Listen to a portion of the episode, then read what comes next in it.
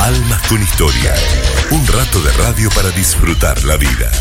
Con la conducción de Marisa Musi y Víctor Balseiro. Hasta las 20 por Radio Grote.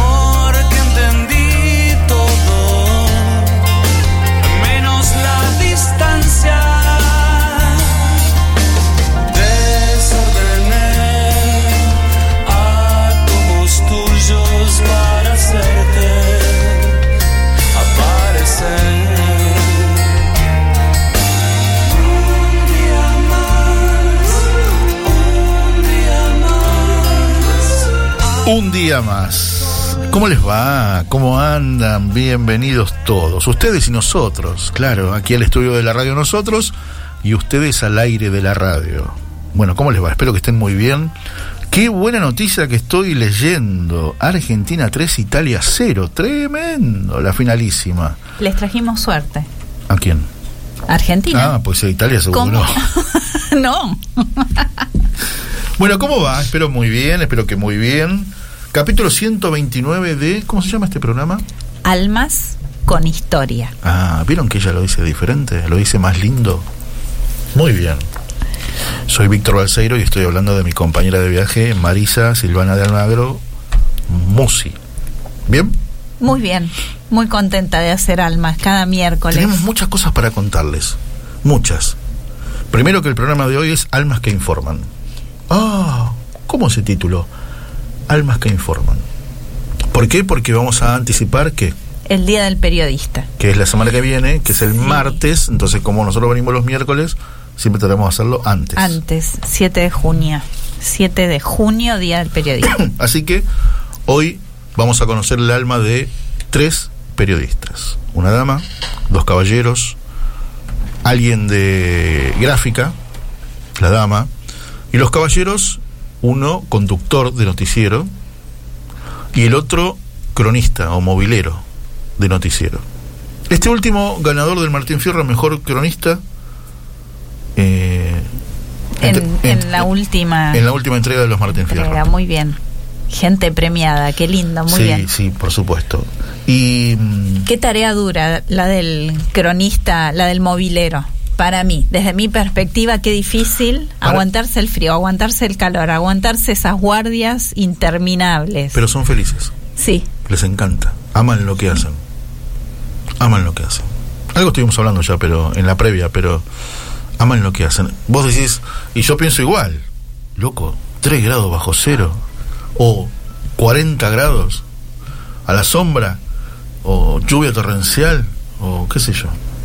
Y sin saber cuánto tiempo. A veces digo lo de las guardias porque eh, plantan el móvil y Totalmente.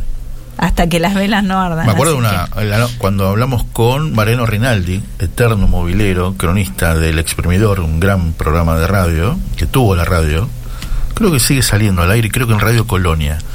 Pero, pero Marianito, ¿te acuerdas de lo que nos contaban? Lo que nos contó que una vez, qué sé yo, hizo una guardia de seis horas para un testimonio de 30 segundos. Exacto, tremendo eso. tremendo. Bueno, igual estamos Cuando, hablando. ay, ¿te acordás? Cuando la policía lo confundió con un ladrón porque él justo hizo una mague de sacar una libreta o una virome del Sí, pantalón de eh, atrás sí, del pantalón sí, sí. y le sacaron un revólver, ¿viste? Alto, no, no, no, para, para, yo soy movilero. Sí.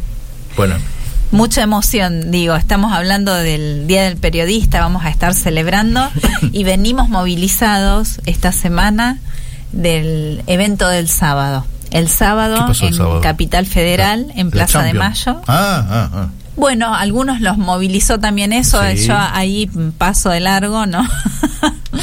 en Plaza de Mayo se rezó el Rosario de Hombres, que trajo mucha cola, mucho comentario, vamos a estar después desglosando esto. Hablando de esto, no se pierdan mañana Viva Voz, porque Sí. estuvo todo el equipo de Viva Voz, todo el equipo. En el Rosario de En el Hombres, Rosario de Hombres. el sábado. Pero ¿cómo? Si era de hombre, había mujeres. Hubo mujeres. Se mantuvieron en un costadito, sacando fotos, no molestaron. Unas divinas todas. Había unas cuantas después. Unas cuantas mujeres, hubo familias. El sí. equipo, el equipo de Voz fue completo. Marcos Videladorna, Rolando Vera, Felipe Llobre, Carlos Di Lorenzi, este, por supuesto que Miriam, por supuesto que acá Mari y yo. Y Rolando Vera, el conductor, tomó muchos testimonios. Entre ellos no se pierdan uno de Monseñor Víctor Aguer, el único obispo que estaba presente, que le dio una exclusiva de varios minutos a Rolando. No se pierdan esos testimonios. Doblemente conmovedor porque Monseñor Aer está en silla de ruedas. Sí. Recordamos que hace poco le dieron el alta de, de la internación y la verdad que es todo un esfuerzo. Hacía mucho frío, Mucho estaba frío, destemplado, mucho frío. no había sol en ese momento. Bueno, de hecho, este bueno, ya vamos a hablar en el momento M&M de esto. Así que así que bueno, no vamos a spoilear nada. Muy bien. bueno, muy bien. eh, Bueno, Rolando Vera también tuvo la idea de transmitir en vivo desde su Facebook. Desde su Así que Facebook. si alguien quiere chusmear un poquito de qué se trató y, y cómo fue esa convocatoria, puede gustó- mirar ahí me imágenes. Me gustó mucho, Mari, la previa de lo que fue eh, eh, la organización. Si bien no había mucho para hacer en una organización previa, sino más que una invitación, una difusión. Difusión, exacto. Me acuerdo la semana pasada, Tito Graval en Clave Grote entrevistó a Segundo Carafi, ¿no? que es un joven de 24 años que te da mucha esperanza escucharlo, sobre todo por la, por la edad que tiene, porque es joven. Y mm, él dijo, nosotros esperamos como muchos mil personas. y la verdad que es- creo que en un número se llegó a 3.000, por lo menos. Exacto, en Capital Federal, porque encima estuvo en distintas ciudades del resto del país e incluso en algunas ciudades como Neuquén eh, y Mendoza, me parece que es, lo van a hacer este, Este sábado. sábado. que viene. Exactamente. Así que se siguen autoconvocando los señores que son rezadores del Rosario para hacerlo públicamente y para testimoniar. Bueno, un minuto antes de entrar en nuestra primera canción, yo te digo que el escenario de hoy de Almas con Historia, mira, hay tríos, hay dúos, hay uno, hay dos, dos dúos, un solista, un ángel, eh, una banda y un trío. Ah, variadísimo. Variadísimo. Genial. Variadísimo. Hay hombres, hay mujeres, por supuesto. Pero, a ver, eh, son muy lindas canciones. Muy lindas canciones. Bueno, saludamos a las radios A las radios Y y, a- quienes nos escuchan. y tenemos Eh, un nuevo invitado. Un nuevo invitado sí. a través de las radios. Ay, sí, sí. Vamos a darle la bienvenida al nuevo invitado y después seguimos con ¿Sí? las vías de comunicación. Bueno. a ver, señor. Dani, desde esta semana el programa de hoy, ya mañana lo vamos a enviar, porque nos eh, hemos llegado, conversábamos, nos pusimos de acuerdo, no hemos llegado a ningún acuerdo porque no, no era una negociación, pero sí contarles que vamos a salir a, a partir de esta semana en la radio Solo Dios Radio de Pensilvania, Estados Unidos. Qué maravilla. Una ¿Qué le parece, Dani Martín? Una comunidad latina. Sí, Ah. sí, sí, sí, yo también. Quiere ir a hacer la técnica, Daniel Martín. Claro, Dani, se cortó la luz en la radio, vamos. Qué lindo, qué bueno compartir Sí, así. la Genial. sí. Y me encanta porque eso nos da, ¿sabes qué? A contarles, ¿no? Porque le estamos dando la bienvenida, porque ya nos van a estar escuchando este programa. Exacto. Hoy es miércoles, Estamos en vivo en el estudio de la radio. Radio Grote es la radio de la Federación de los Círculos Católicos de Obreros. Los Círculos Católicos de Obreros es lo que ahora son los sindicatos, que fueron fundados por el padre Federico Grote, un visionario de aquellos, de aquellos. Y estamos en Buenos Aires, estamos en la Argentina. Argentina, por contarles algo muy 30 segundos, A ver, un país recontra futbolero. sí. recontra futbolero. Pero un país con gente maravillosa. Gente muy buena. Y si salís de la capital federal, para el interior del país, lo que sería para Estados Unidos los estados, Sí, en nuestro caso las provincias, te encontrás con gente que tiene un corazón más grande que su cabeza. cierto. Gente Doy fe de eso, donde, sí. donde claro, donde la gente deja de ser solidaria para ser caritativa, que no es lo mismo. Tenemos un país de gente maravillosa. Quiero que lo sepan. Quiero que queremos también junto con Mari. Ustedes saben, los canales de noticias de Argentina no hablan bien, pero no hablan bien de la clase política. Yo le estoy hablando del habitante, del argentino, de la Argentina. Son gente maravillosa. Gente Es cierto. maravillosa. Es cierto, hay muy buenos corazones Más allá, en todo el país. Claro, pero más allá del orgullo de tener en este momento al mejor jugador del mundo como, como fue Leo Messi, o el anterior, o el anterior, y quizás eh, cuando Leo Messi deje de jugar al fútbol, quizás ya se está horneando, ¿no? Su, su heredero, quien, ¿no? Exacto. Y también el orgullo de tener un papa, el jefe de la Iglesia Católica argentino. Y tantas y tantas cosas más que Tantas bendiciones, tantos dones, claro que sí. Así que bueno, esta es Argentina que este, les da la bienvenida a Solo Dios Basta, a Pensilvania, a una comunidad este, latina. Así que, así que bueno, y también por supuesto queremos cumplir con BTR Radio, con mi querido, nuestro querido amigo Luis Sosa. Luis Sosa, su un beso director. grande. ¿eh? Te queremos mucho, Luisito. Radio Magna, con su directora Marina Pérez Botella, ya en el frío patagónico. Va, Así es, Radio Magna eh, también va a empezar a transmitir a Viva Voz. Ya empezó. Que, ah, Ya el empezó el- programa, el de los programa la semana jueves. pasada. Y por supuesto Adriana Leiva, directora de Radio Divina Providencia. Otro abrazo, Adriana. Ayer me quejaba por el frío en Buenos Aires. Sí. Ella me decía 6 grados. ah, bueno, bajo cero. Bajo cero. Dios mío, es fuerte el invierno. ¿eh? Tremendo. Bueno, señores, empezamos con Bueno, las canciones. eh, las vías de contacto. Dale. Daniel Martín, estamos saliendo en www.radiogrote.com y en la pantallita, en el streaming del video también.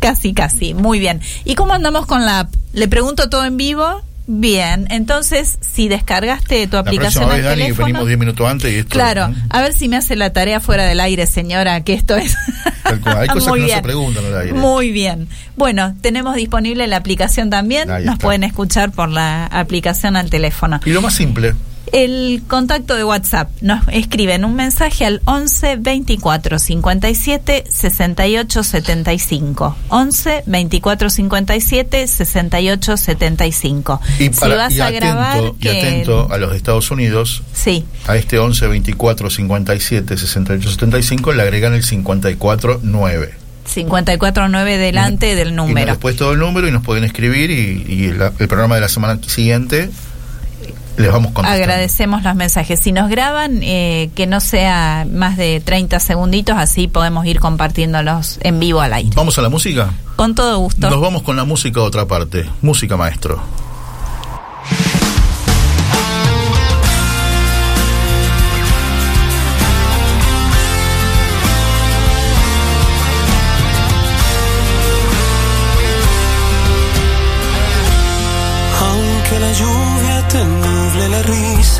Una carta en el fuego se vuelva ceniza y un viejo recuerdo sepa soledad. Viajan estrellas en noches de luna y el mar se desviste de pálida espuma. Los árboles crecen una eternidad.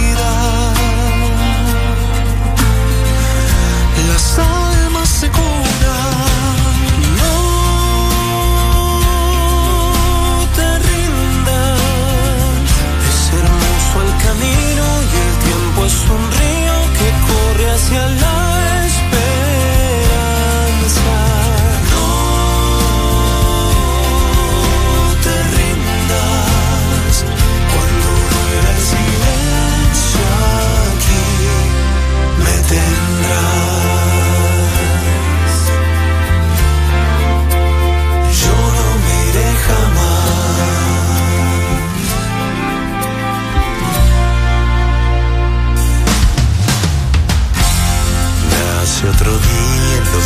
Lejos del cielo se escriben canciones después de un te quiero. Si un sueño se duerme, otro empezará.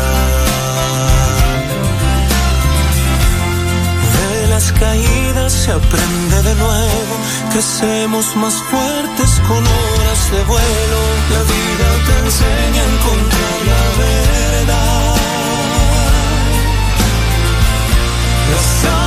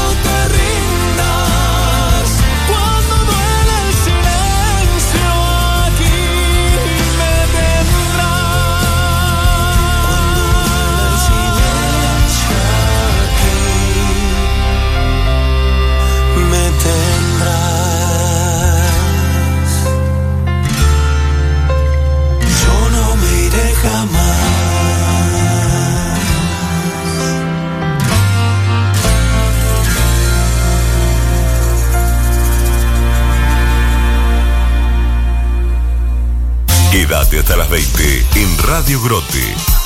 Siempre hay una historia para tu alma.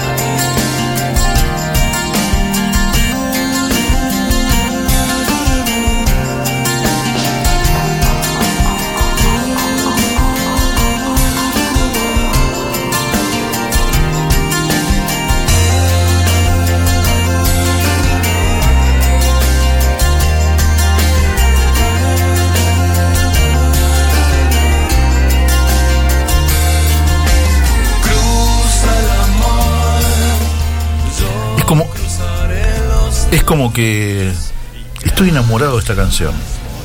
Porque es tan linda, porque dice tantas cosas, porque además es una de las últimas de Gustavo. Y, y me han contado que hace muy bien esta canción. Hermosísima canción, hermosísima letra. Porque eso de los puentes te lo llevas a tu vida cotidiana, a tu vida de todos los días. Y la vida es eso, crear puentes. Crear puentes. Usa el amor como un puente para acercarte bueno. al, al otro En un- y en un- permitirle que se acerque. Sí, muy lindo, muy lindo. En un ratito vamos a estar conversando con Claudia Peiró, que es nuestra primera invitada. Estamos ahí superando unos, unos detalles técnicos, pero vamos a, vamos a tratar de conversar con ella. Es Acá- periodista, es periodista de Infobae, Sí, es este, licenciada en historia y sobre todo es periodista de valores. A ver, ¿cómo fue la cocina de la producción de este programa? Ir por los profesionales, periodistas, pero que se han manifestado a favor de la vida, como Claudia Peiró, como Luis Otero. Luis Otero recién contaban los amigos de Huellas en la Arena cuántas veces, que son de Avellaneda también, Sí. ¿no? y cuántas veces lo encontraron en la Catedral de Avellaneda leyendo cualquier lectura, ¿no? Lectura de- participando de la misa eh, y vos lo haciendo mejor. las lecturas. Vos bien, bien, vos- bien. Vos lo dijiste mejor. Eh, ese es. Y tantas cosas para preguntarle también a Luis, ¿no? A ver, ¿se acuerdan que periodista de siempre, del Noti 13, y después fue a incursionar en política, y ahora volvió a conducir noticiero del mediodía? Entonces, claro, ¿qué pasó en el medio? ¿Los buenos no tienen lugar en la política o, o les hacen tanta guerra que se cansan? ¿O qué pasó? Vamos a conversar en un ratito. Claro, claro. Este, la verdad que está bueno, está, está, está bueno. Y después, como le dijimos, Fabián Rubino, movilero, cronista, como se dice, cronista, este, de América Noticias. Y ya, y ya, ¿no? Los oyentes, los queridos amigos que escuchan, o como diría Nora Perlé, Escuchadores. los escuchadores ya se hicieron presentes y opinaron. Sí, nos cuentan desde Junín que el movilero de América cubrió en Junín el fenómeno meteorológico. Cuando hubo tanto viento y lluvia, símil ciclón. Ah, mira, Junín es zona de atraer vientos ciclónicos. cabecera de partido. Habían enviado un movilero desde Capital. Mira qué bien, y ese fue Fabián Rubino. Exacto. Qué bueno, me encanta. Bueno, vamos a, a esto, Almas que informan. Esto es Almas con Historia en Radio Grote, la radio que dirige nuestro querido Tito Graval, ¿no? la radio de la Federación de los Círculos Católicos de Obreros. Y nuestra primera invitada es Claudia Peiro, Qué lujo, qué lujo de periodista, invitada. periodista de Infobae, licenciada en Historia, así que sabe un rato largo, un rato largo. Me imagino cómo ha- habrá disfrutado la semana de mayo, ¿no? Porque un historiador... a mi- a, a mi juego me llamaron. sí. Hola Claudia, un beso grande. Aquí Marisa y Víctor en la radio. ¿Cómo estás? Hola, ¿qué tal? ¿Cómo, cómo andan? Bien, ¿vos, vos cómo estás? Bien, Bueno, muy bien, la verdad. me encanta. Bien. ¿Con mucho trabajo? Sí, pero bueno, con algunas satisfacciones también, porque eh, en estos días no sé si vieron que a raíz del caso Chano Ajá. hubo mm, algunos comentarios sobre la ley de salud mental, Sí, la desastrosa ley de salud mental que tenemos. exacto. Y bueno, es un tema por el cual yo vengo batallando desde el año 2018, que fue un poco a raíz del caso de, ¿se acuerdan? Ese indigente va, o sin techo, era, no sé, bueno, pero un, un enfermo psiquiátrico que debía haber estado internado y ah, mató a un policía de una cuchillada. Sí, Sí, en sí, Palermo. En Palermo, sí, sí.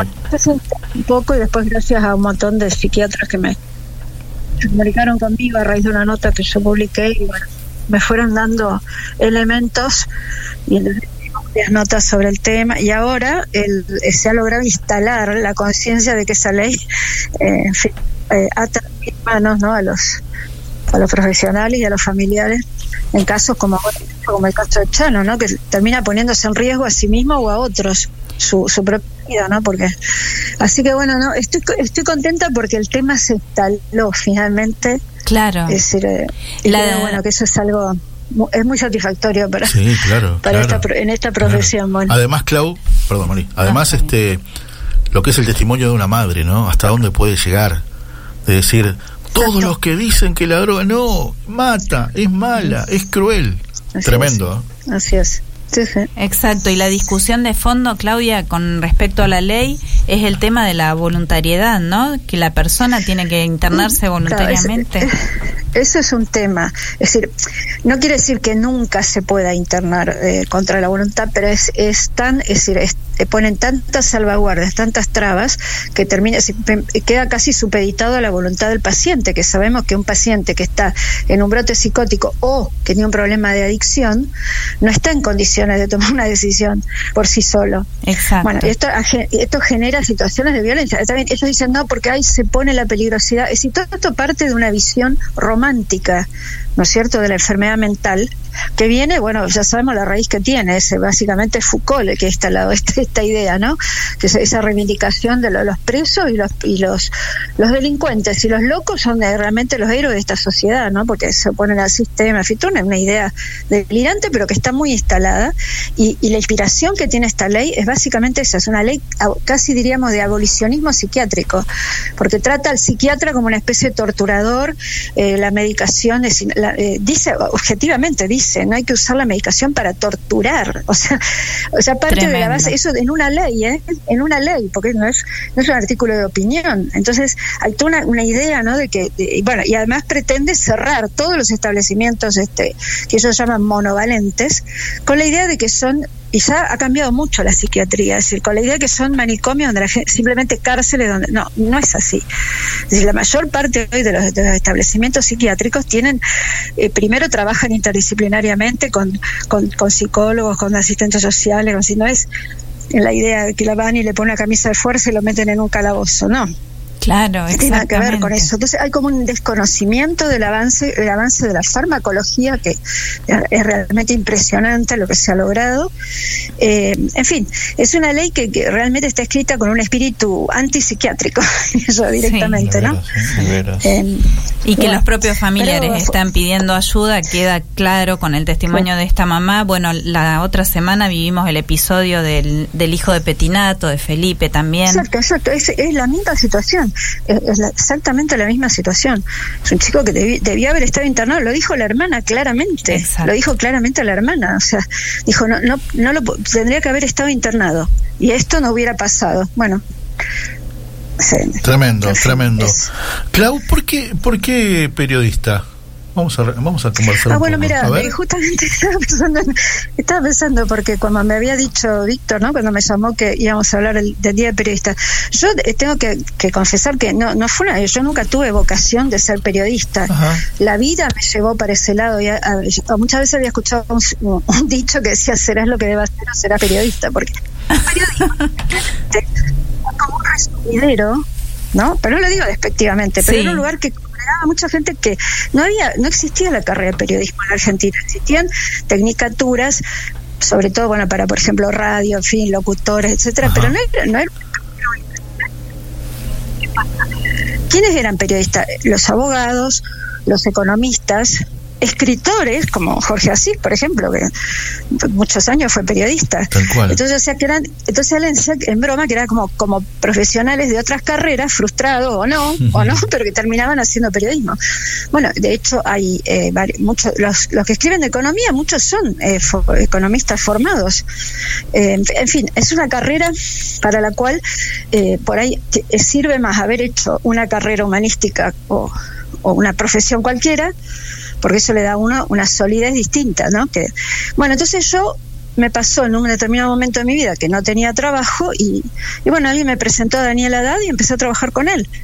Qué y digamos que me sirvió en ese momento, eh, bueno, yo estaba terminando historia, la facultad, y la verdad es que estudié historia porque me gustaba la historia, pero tampoco tenía muy definido qué hacer, sinceramente. No es que tenía, no sé, no- me gusta la docencia, pero tampoco era que ese era mi panorama. Sí. fue llevando y como me gustaba esto. Igual al principio trabajé como productora de radio, televisión. A mí en realidad lo que más me hubiera gustado era escribir. Finalmente logré en el 2007 eh, entrar a ámbito financiero.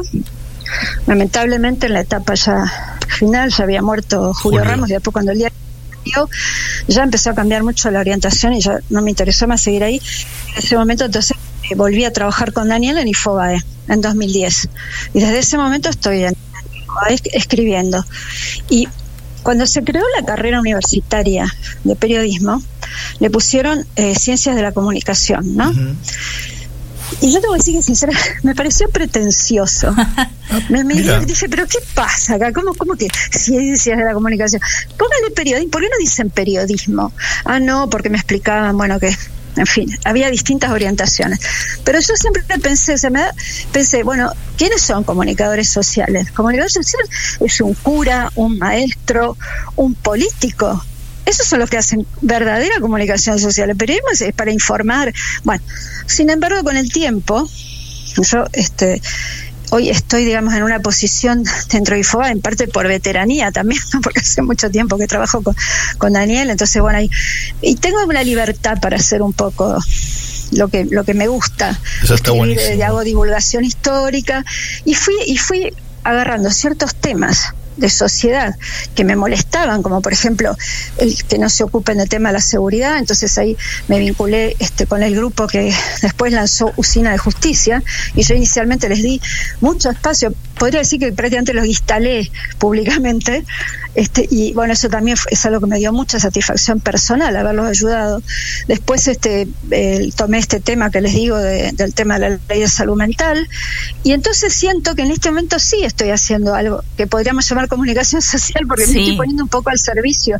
Sí. Ahora estoy con el tema también de las falsas denuncias de abuso, que son una plaga en tribunales en el contexto de los divorcios. Eh, como se dice, eh, conflictivos, ¿no? Ajá. Se está produciendo mucho ese fenómeno de que los abogados, sobre todo, le aconsejan a la a, la- a- A las quien sea, a la mujer, en general a la mujer, Sí. pero se está pasando también del otro lado ahora, porque como ahora se comparte más la tenencia, le aconsejan meter una denuncia de violencia, de bueno, y hasta de abuso contra el hijo, falsas. Ya se comprobó que muchas son falsas. Y es terrible porque eso genera una, bueno, una exclusión de, en fin. Bueno, también estoy con ese tema. Este, Qué bueno. Y bueno. Qué, qué bueno pero todo. tengo que decir que hoy, desde ayer, estoy muy contenta porque siento que el tema, de- incluso se está, ahora se está, se está debatiendo en el Senado el tema de la ley de salud mental. Sí. Para, hay, hay senadores que lo han tomado como para empezar a elaborar un, no sé si van a hacer una ley nueva, modificar la que está. Yo creo que tienen que hacer otra porque realmente la ley, es- eh, eh, todo el espíritu que tiene es muy negativo. Pero bueno, eh, se verá. No sé. Bueno, Claudia, y- pero también agrego que con el aborto también levantaste bastante polvareda. Sí. De hecho, Ah, sí. de hecho en la radio hemos tomado muchos de tus artículos es maravillosos, cierto, ¿no? es- cierto, sí. Así que, así Sí. que también. Sí, ¿y cómo es puertas adentro eh, esta forma de trabajo? Porque ahora Víctor mencionó el aborto, eh, vos estabas hablando de estas falsas denuncias. ¿Qué pasa en tu entorno laboral, sobre todo a nivel profesional? Que- me imagino Ah, bueno, críticas, en- en- cuestionamientos. en- en- no, sí, pero sí, pero digamos que Nifoe es, es uno, de los- diría yo, uno de los medios más plurales en este momento, porque Sí. yo veo que en otros diarios no pasa esto. Y yo, yo, por ejemplo, bueno, justamente durante el, la ley del debate de la ley de aborto, si bien entre mis colegas, por- en el mundo del periodismo la mayoría estaban a favor, hay que decirlo, pero en algunos medios se aceptaba que se expresaran otras voces, en otros no. Entonces me pasó mucho durante ese tema, por ese tiempo, muchos colegas que estaban trabajando en otros medios me mandaban la información a mí porque ellos no podían Ah. publicar. Ah, mirá. O sea, hubo, claro, sí, sí, sí. Este, así que bueno, pero no, en general hay respeto, también se lo gana uno, ¿no? Porque al principio me miraban raro, ¿no? Como que yo pensé que era el bicho raro que escribía, hasta que vieron que había una franja grande de gente que piensa lo mismo que yo. Por eso ellos, hay cierta, ¿no? Eh, ¿Cómo decir? Soberbia en todos estos grupos hoy empoderados, ¿no? Con el tema del género, que creen que todo el mundo tiene que pensar como ellos. Y bueno, después se sorprenden cuando ven que no es tan así, que mucha gente bueno, a muchos colegas les pasaba que iban al lugar y volvían y me decían, che, ¿sabes que te estuvieron elogiando en tal lado? Me preguntaron por vos. en tal-". Qué genial. Empezaron a darse cuenta Claro. que, bueno, cuando uno defiende una posición y lo hace con, con coherencia, con respeto. Aparte yo, cuando yo editaba la sección de opinión Sí. eh, en Infobae, eh, a veces cada todos los años se presentaba algún proyecto de, de- de ley de aborto. Entonces yo hacía debates y siempre ponía dos a favor y dos en contra, uno a favor, uno en contra. Y les daba espacio a una gente que, bueno, no me parecía que fueran muy, tuviera muchos argumentos, pero bueno, les, o sea, nunca hice lo contrario, lo que ellos, lo que ellos hacen, que es prácticamente como que no se puede, y se indignan, ¿no? Si uno dice este algo prejudiciales de lo que ellos piensan. Eh, yo eso jamás, o sea, siempre fui, fui al revés, o sea, fui de una amplitud que, bueno, pero en fin. ¿Y la convicción te viene eh, de formación de, de tu niñez o fue algo ahora de la adultez, de investigar? De, ¿Cómo es eso, Claudia? No, diría que fue más bien en los últimos años que me reafirmé en algunas convicciones, digamos, este, y que creo que, y además creo que no es solamente un tema, ¿cómo decir? Eh, yo porque, ah, porque alguien una vez me dijo, ay, nunca pensé que ibas a ser tan dogmático. Yo dije, realmente, bueno, o no sabe lo que quiere decir la palabra dogmático, o no leyó mis artículos, porque Hmm. si algo no fui yo en ese debate fue dogmático. Pues dogmático que es decir, ah, porque la iglesia dice, punto, chao. No, yo lo, lo, lo encaré el tema desde todas las perspectivas, inclusive científica, porque lo, lo, lo insólito es que ellos, como decir, avanzan en, en la causa de cuan- del, del aborto, digamos, cuanto más la ciencia muestra, incluso muestra, se puede ver, ¿no es cierto?, que hay vida desde, prácticamente desde la, desde la concepción, ¿no? Es decir, eso está ya probado científicamente. Y sin embargo, hay una especie de, no sé, tienen como una dicotomía mental, porque Sí. los mismos que que te dicen que no, después se conmueven con las ecografías en 3D, empiezan Sí. a coleccionarlas desde la semana no sé cuánto, empiezan a coleccionar las ecografías de los hijos. Entonces, ¿en qué quedamos? Totalmente, Es, es muy contradictorio totalmente. cómo, cómo actúan. Bueno, entonces Claro. este, yo quiero decir que yo no lo defendí de una posición, bueno, hablé de todo, de la, del el, el trasfondo eugenésico que tiene también, porque se va a producir, ya- de hecho ya está pasando en los países donde el aborto es legal, no nace más chico down, pero después cuando dicen que no hay nada más lindo que tener un hijo down, porque a la vez hacen una especie de apología, ¿no? Del, del chico down, del chico down que va a la escuela común, el chico, viven haciendo eso y al mismo tiempo saben perfectamente que va a pasar eso. Lo Qué saben porque va a pasar. Sí, exacto. Eh, bueno, después también lo, lo encaré desde el punto de vista geopolítico, pero la Argentina es un país que se está eh, sí, vacío y encima promovemos, y de hecho lo están logrando, y el, el momento, digamos, este eh, clave de la inflexión de la natalidad fue el 2014, y que es el año en que eh, se empezó a poner mucho acento en toda la política este, Antinatalista. anticoncepción Sí. y eh, sí, antinatalista y por ejemplo eh, fue el, no sé si no fuese el año del, del famoso este protocolo de aborto no punible todo ese invento ese dibujo que hizo la corte no Eh, diciendo que en realidad la, la constitución sí aprobaba el aborto fue todo un dibujo que hicieron Sí. Eh, falso, pero bueno, con eso empezaron a promover. De hecho, yo no sé para qué lo legalizaron el aborto si de hecho ya lo estaban haciendo. O sea, ya en la práctica, con el protocolo, ¿no? Sí. Después ya con la ley esta ya se, se fueron al otro extremo, porque hasta los médicos que están a favor del aborto te lo dicen. Vienen de, cin- de, de- de, no sé, casi cinco meses y la ley no pone límite. Brutal. Es algo sí. insólito. Qué bueno que está escuchando. Tenemos todo. Sí. Tenemos la ley más permisiva de aborto, la más per- tenemos el DNI no binario, que es otro invento de sacó de la galera Fernández, porque no Cierto. tenía nada, nada mejor que hacer, no sé. Cierto. Mm, Bueno, A ver, a ver una, una pregunta bien personal, bien personal de lo que estás diciendo, mis amigos, en la voz de Claudia Peiró, es periodista de Infobae. ¿Por qué hay que buscar quizás con una lupa otra Claudia Peiró que te hable así? ¿O hay realmente muchos a favor de la vida y que a lo mejor no pueden hablar porque tienen un bozal, porque a, a sus jefes no les gusta? ¿Cómo es? bueno, es eh, yo creo también que eh, uno vive, la gente huele el ambiente, ¿no? Y también es difícil sostener algunas posiciones, porque, qué sé yo, hay que aguantarse, ¿no? Después las puteadas. Sí, claro, claro, ¿No? claro. porque no sé, yo cada vez que publico algo en redes no es que me porque yo al debate no le tengo miedo, que me vengan y me fundamenten. Sí. Pero lo que uno recoge generalmente son puteadas. Ah, sí, Agresiones, sí, totalmente. obviamente, Agresiones. Obviamente, obviamente. Y yo, y- y yo la verdad que Este, admiro rata, mucho, claro, admiro mucho de mi parte Cualquier cosa. lo que te bancás, obviamente. Sí. Obviamente. Sí. A ver, y otra cosa, ya para después dejarte libre. A ver, Sí. yo creo que está el periodista que te cuenta una información a una mirando una cámara, que es el de televisión. Está Sí, el que te lo cuenta en un micrófono a través de una radio pero está también el que te lo cuenta por escrito. Y me parece que este último es el más talentoso. Porque escribir, no todo tiene, no todo tenemos el don de es de escribir. un refinamiento increíble la pluma de Claudia. sí. Claro, totalmente, totalmente. Sí, lo que pasa es que, bueno, es como es como todo, ¿no? Uno, uno en general admira lo por ahí. por- yo a veces admiro lo que no tengo, ¿no? Por ejemplo, yo a mí no me gusta hacer entrevistas, por ejemplo, porque no soy de reacción rápida. Por ejemplo, yo admiro a los que hacen entrevistas así que no se les escapa lo que el tipo está diciendo, le replican, le repreguntan. Bueno, yo no, eh, me cuesta un montón eso. Entonces, bueno, por ahí me- se me da más lo de escribir porque escribir es más reflexivo, si uno tiene más tiempo de, de releer, de mirar, de pensar lo que está diciendo. Entonces, también es, es qué sé yo, a mí me, yo, a mí me, me da envidia la gente que puede improvisar y que puede en fin, sostener un tema en televisión y animar y que yo. También, algunos lo hacen mejor que otros, ¿no? Porque también no Claro. todos son algunos que uno los ve y dice, mamita, podría dedicar a otra cosa, pero bueno, eso es otro tema. Pero sí, porque... Claudia, No, antes de cerrar el, en la Ujú. nota que era sobre el Día del Periodista en realidad y, y periodistas que admiramos, ¿cuál es tu agradecimiento a nivel personal? Claro. ¿Qué te dio la profesión? Bueno, primero agradecimiento a, a- a quién o a qué. No. Lo que vos quieras, expresate. Ah, bueno, no, eh, primero, bueno, básicamente al que más le debo en mi carrera es a Daniel Haddad desde ya, porque este, es alguien que, mm, bueno, primero porque fue mi primer jefe y ahora el último también, creo que el último, eh, pero no, esencialmente porque es alguien, eh, Daniel eh, reconoce mucho el talento, más allá de las opiniones.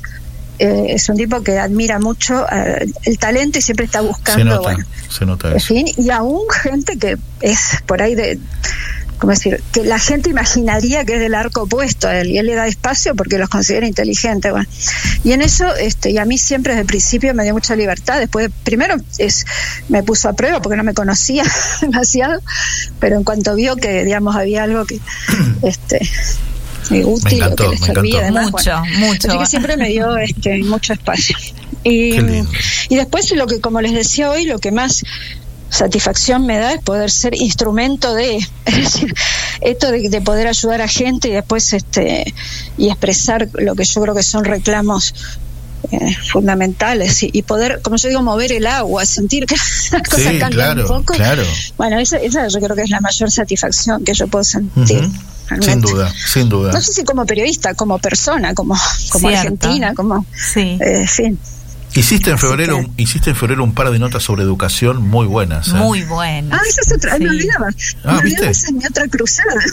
esa es mi otra cruzada, Exacto. claro. Muy importante. Y también, es- también creo que por lo menos eh, a raíz de logra- logramos meter un texto muy importante que firmaron un montón de personalidades, una solicitada muy buena, Sí. y se formó un grupo, una, una red nacional de docentes por la calidad educativa, de docentes. Lo importante es que es un grupo, son todos profesores, maestros y, y tienen gente en todas las provincias y se están reuniendo, están y yo les digo, bueno, hay que empezar a pensar un programa, aunque sea, porque uno nunca sabe quién por ahí les da, nos da la oportunidad de enderezar un poco las cosas, ¿no? Qué bueno, Digo, o sea, qué bueno. Hay que eso. estar preparados. Yo les digo, ustedes tienen que estar preparados. Pero el día de mañana, un gobernador o un presidente le dice, bueno, a ver qué hacemos. Bueno, hay que tener respuesta, ¿no es cierto?, para los distintos. Bueno, si me estaba olvidando, esa, otra, esa es mi otra bandera. Qué bueno, genial. Qué bueno, recuerdo, recuerdo esa nota, escucharlo una mañana en Radio Mitra de Eduardo Feynman hablando de esa nota.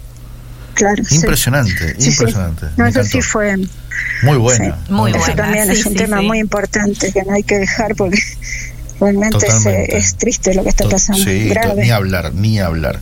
Querida Clau, la verdad que celebres, que celebres mucho el Día del Periodista, el martes que viene. Bueno, gracias. Y te mandamos un gran abrazo. Muchas gracias. Igualmente, gracias a ustedes. Gracias, Clau. Gracias, Claudia. Gracias Hasta por luego. estar siempre. Mis amigos, Claudia Peiro, eh, periodista de muchos valores. Qué placer escuchar a alguien así. Además, tan esperanzador. Está dando un montón de batallas Y a pesar de, importantísimas. si no te gusta hacer entrevistas, tampoco te gusta mucho que te hagan. Que, sí, Así eso lo agradecemos Muy aparte. Sí, sí, sí. Muy valorable. Muy generosa, sí, sabemos. bueno, canción. Ah, mira, ahí lo veo. Ciro y los persas.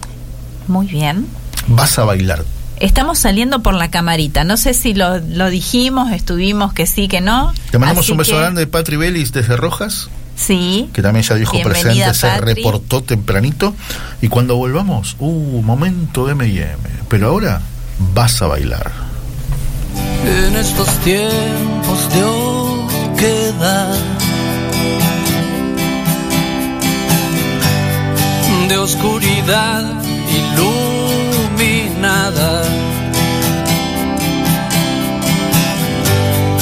de distracción a perpetuidad. De imbecilidad tan programada.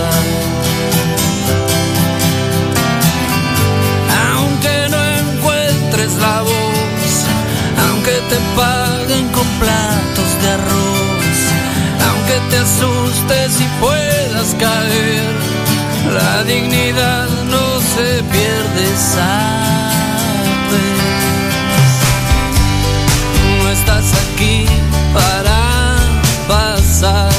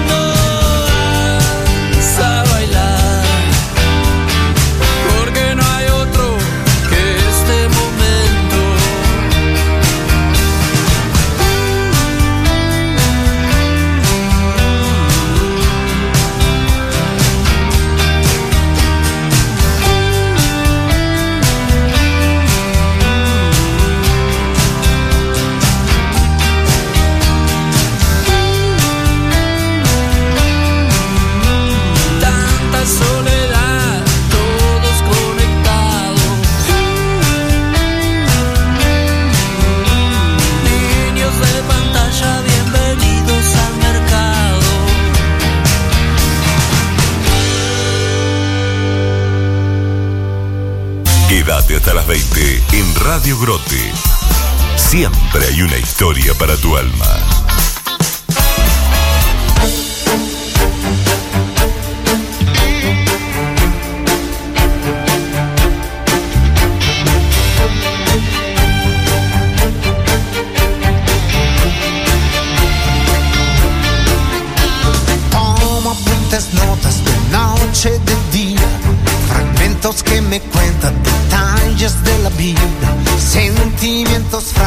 Le damos también y se le mandamos un beso grande a mi querida, porque es mi querida, Ofelia, madre de uno de mis hermanos.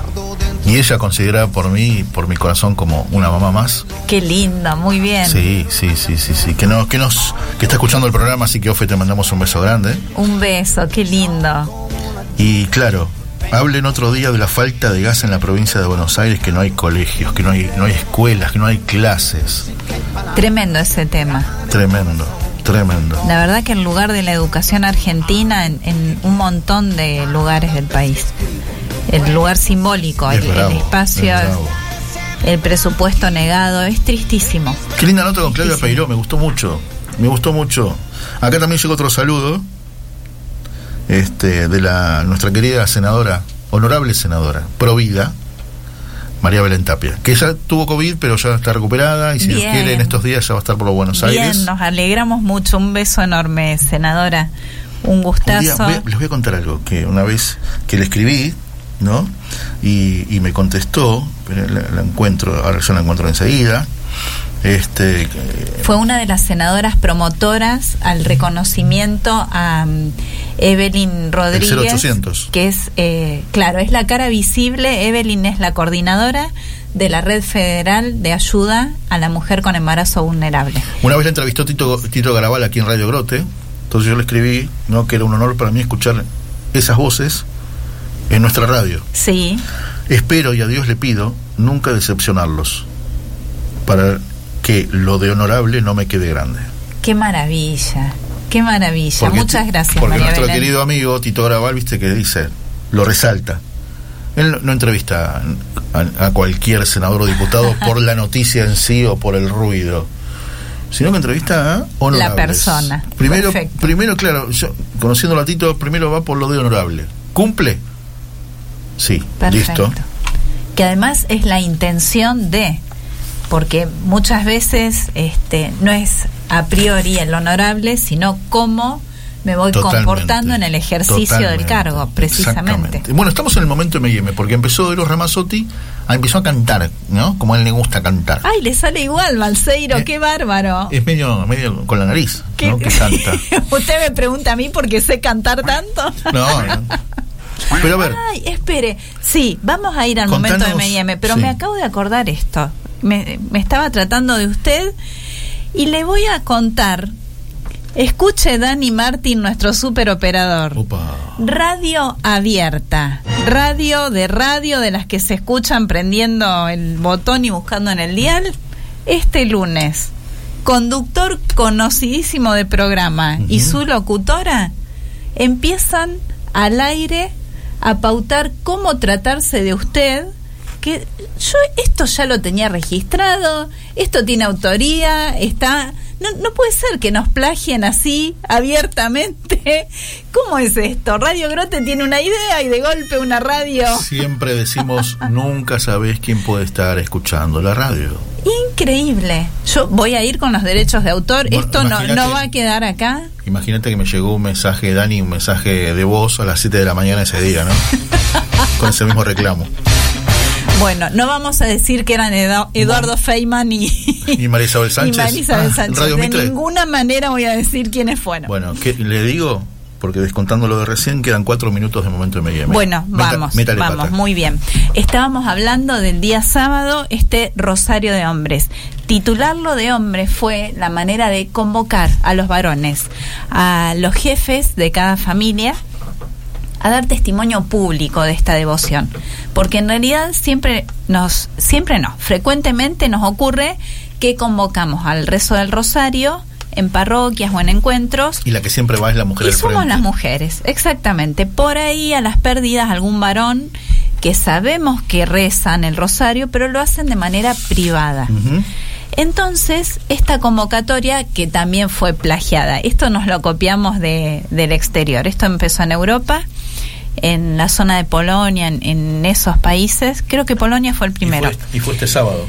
Eh, en Argentina fue este sábado. Entonces se los convocó. Yo le, puedo, le podría contar un montón de cosas, de cómo se vivió todo, pero a mí me gustaría la mirada femenina. La mirada femenina, bien, bien. Usted bueno, llegó, usted llegó, no, ya aparezco Feynman con... o sea, a ver, Llegaste a Plaza de Mayo, era el sábado a las 11 de la mañana y habrá llegado a 11 y 10.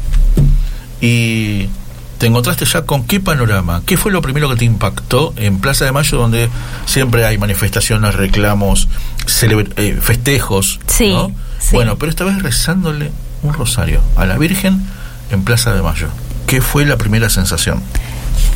ver varones en cantidad, en cantidad, porque ya eran muchísimos, de rodillas. Y de rodillas ante las imágenes de María, de nuestra Madre.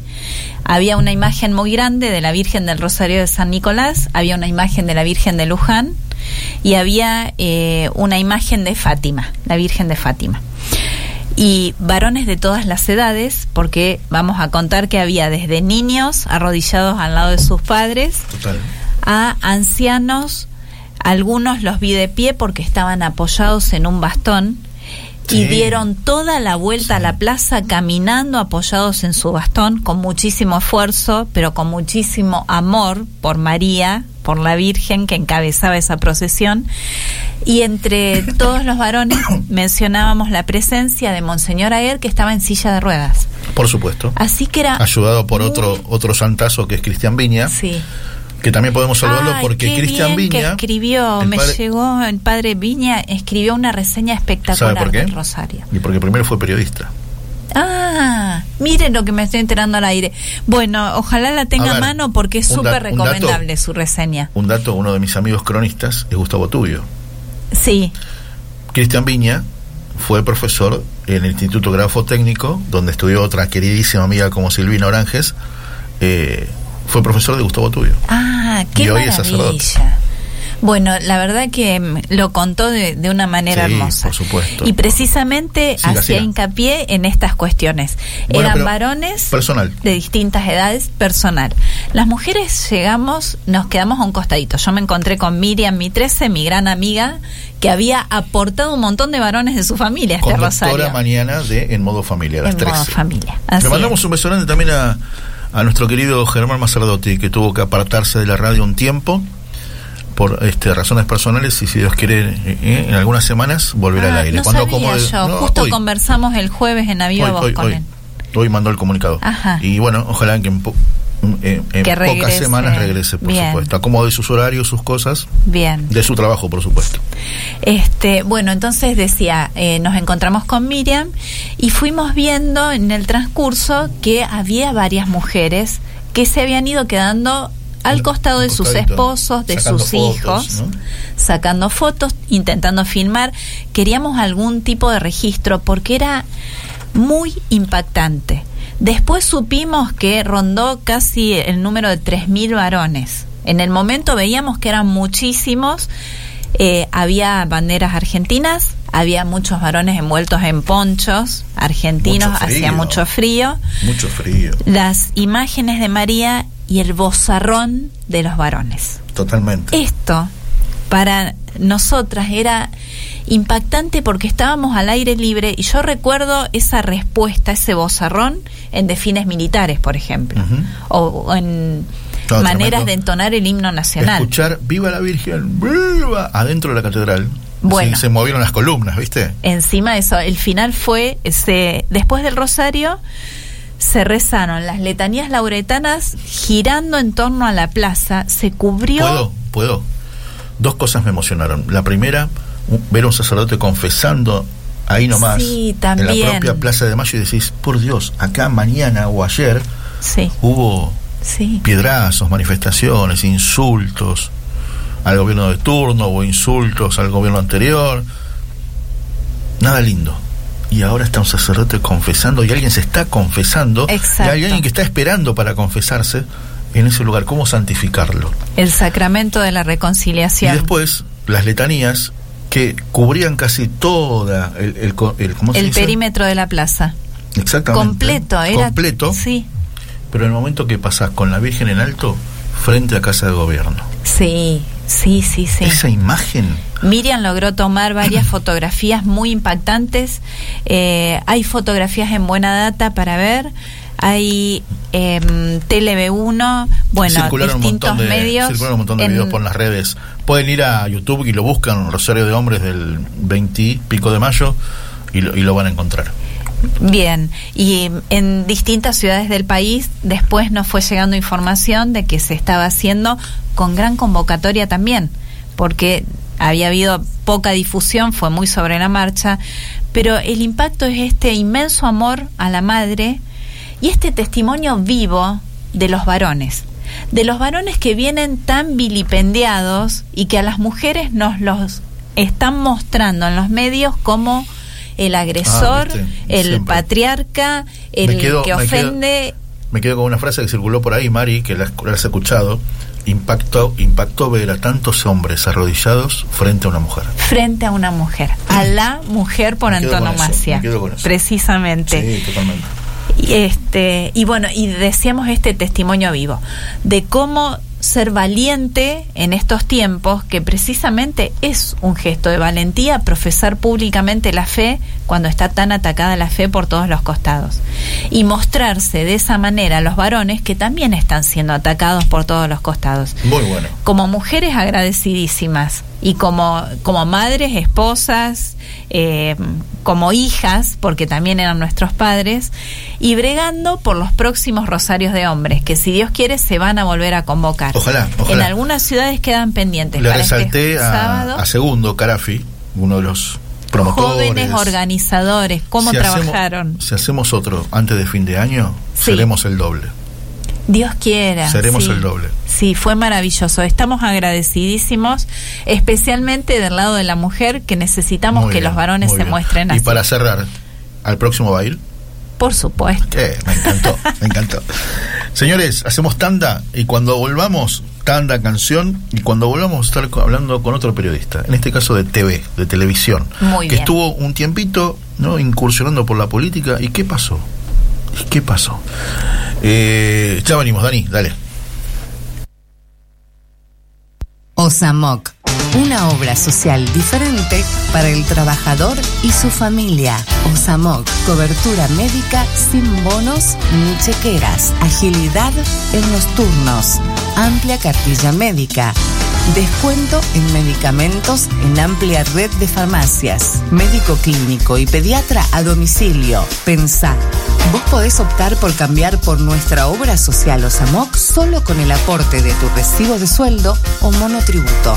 Informes al 0800 777 6726 o al 0810 555 6726 o solicita más información a consultas@osamoc.com.ar.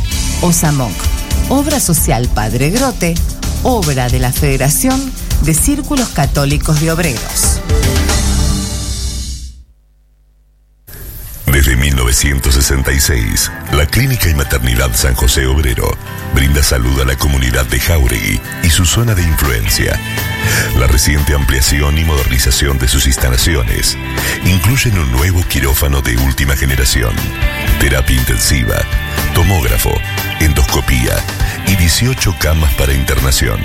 En tiempos difíciles, ampliar un centro de salud es buscar una solución y acompañamiento a quienes en momentos difíciles necesitan alta profesionalidad y contención social.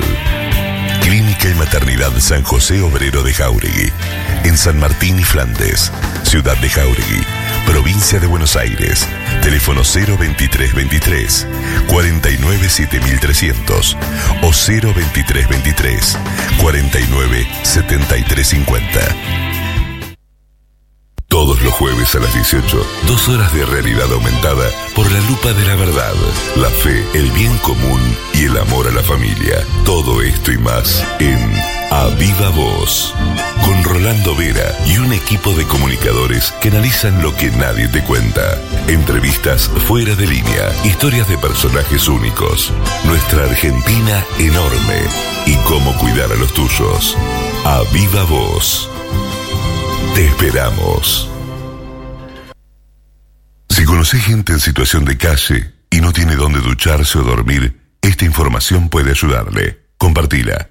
En Caballito, para almorzar, Parroquia Nuestra Señora Caucupé, Avenida Rivadavia, 4879, todos los días a las 12 horas. En Almagro, para cenar, Parroquia de San Carlos Don Bosco y Quintino Bucayuba, todos los días a las 19.30 horas. En Almagro, para desayuno y almuerzo, merienda y ducharse, Iglesia Metodista, Avenida Rivadavia 4044, todos los lunes de 10 a 17 horas. Para cenar, los martes a las 20 horas. Parroquia Santa María, Venezuela y Avenida La Plata. Duchas del Sagrado Corazón. Los sábados de 9 a 10, ingreso para ducharse, cambiar ropa, almorzar y recibir atención médica y psicológica. Primero y tercer sábado del mes. En la parroquia Sagrado Corazón de Barracas, Avenida Vélez 1351. Por desayuno y almuerzo en Parroquia San Expedito de Valvanera. Los sábados desde las 9 a.m. Bartolomé Mitre 2411. Esquina Ascuénaga, con atención médica incluida. Segundos y cuartos sábados de cada mes. Todos los martes en Plaza Barrancas de Belgrano y la Mezquita de Palermo se entrega la cena de la parroquia San Martín de Porres. Todos los viernes se realiza la cena Frío Cero en las escalinatas de la Catedral Metropolitana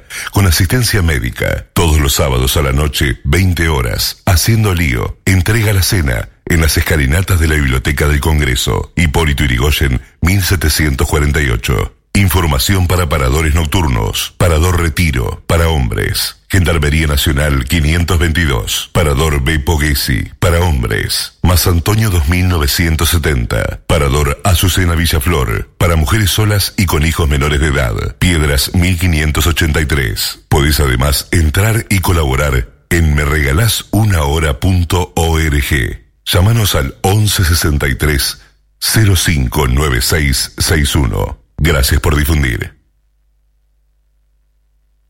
Quédate hasta las 20 en Radio Grote. Siempre hay una historia para tu alma.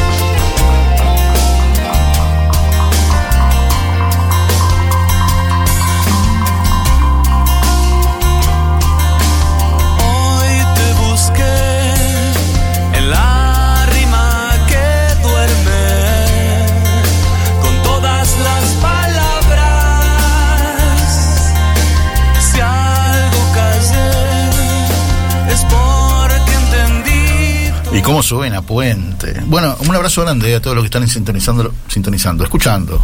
Somos una radio digital. Escuchando y viendo, estamos saliendo Ah, de por cámara también. Eh, escriben www.radiogrote.com en el buscador y al desplegarse la pantalla de Radio Grote hay abajo una ventanita que dice Radio Grote está streameando. Muy Hoy bien. no lo comprobé, pero yo ya sé que dice eso. Así Ah, ¿sí? que Ah, cliquean mire, mire donde dice está streameando y aparece la cámara, nos pueden ver. Se ve la radio, se ve el estudio, se ve el super micrófono que tiene este aparato especial que me olvidé cómo se llama. Antipop. Antipop. Este, sí. Porque la señora que habla así de, El pepeo. de expresiva, pa, pa, pa. Si no estaría escupiendo todo el micrófono. Qué, Qué fina, grande, qué elegante. qué grande. Un aporte más y, y termino de aportar cosas. Eh, Ay, escribano, ¿podés, podés certificar esto que está diciendo? bueno, no certifiquen tanto, quizás agregue alguna otra más. A ver, vamos. El sábado en el Rosario estábamos diciendo toda la emoción. En un momento eh, con Miran cruzamos eh, hasta la catedral para sacar fotos desde la escalinata y en todo ese desplazamiento encontramos turistas hablando en alemán, hablando en portugués y hablando en inglés. Eran distintos grupos, distintas familias. Todos asombrados observando a los varones que de rodilla rezaban el rosario a Me voz en cuello. Me encanta, me encanta.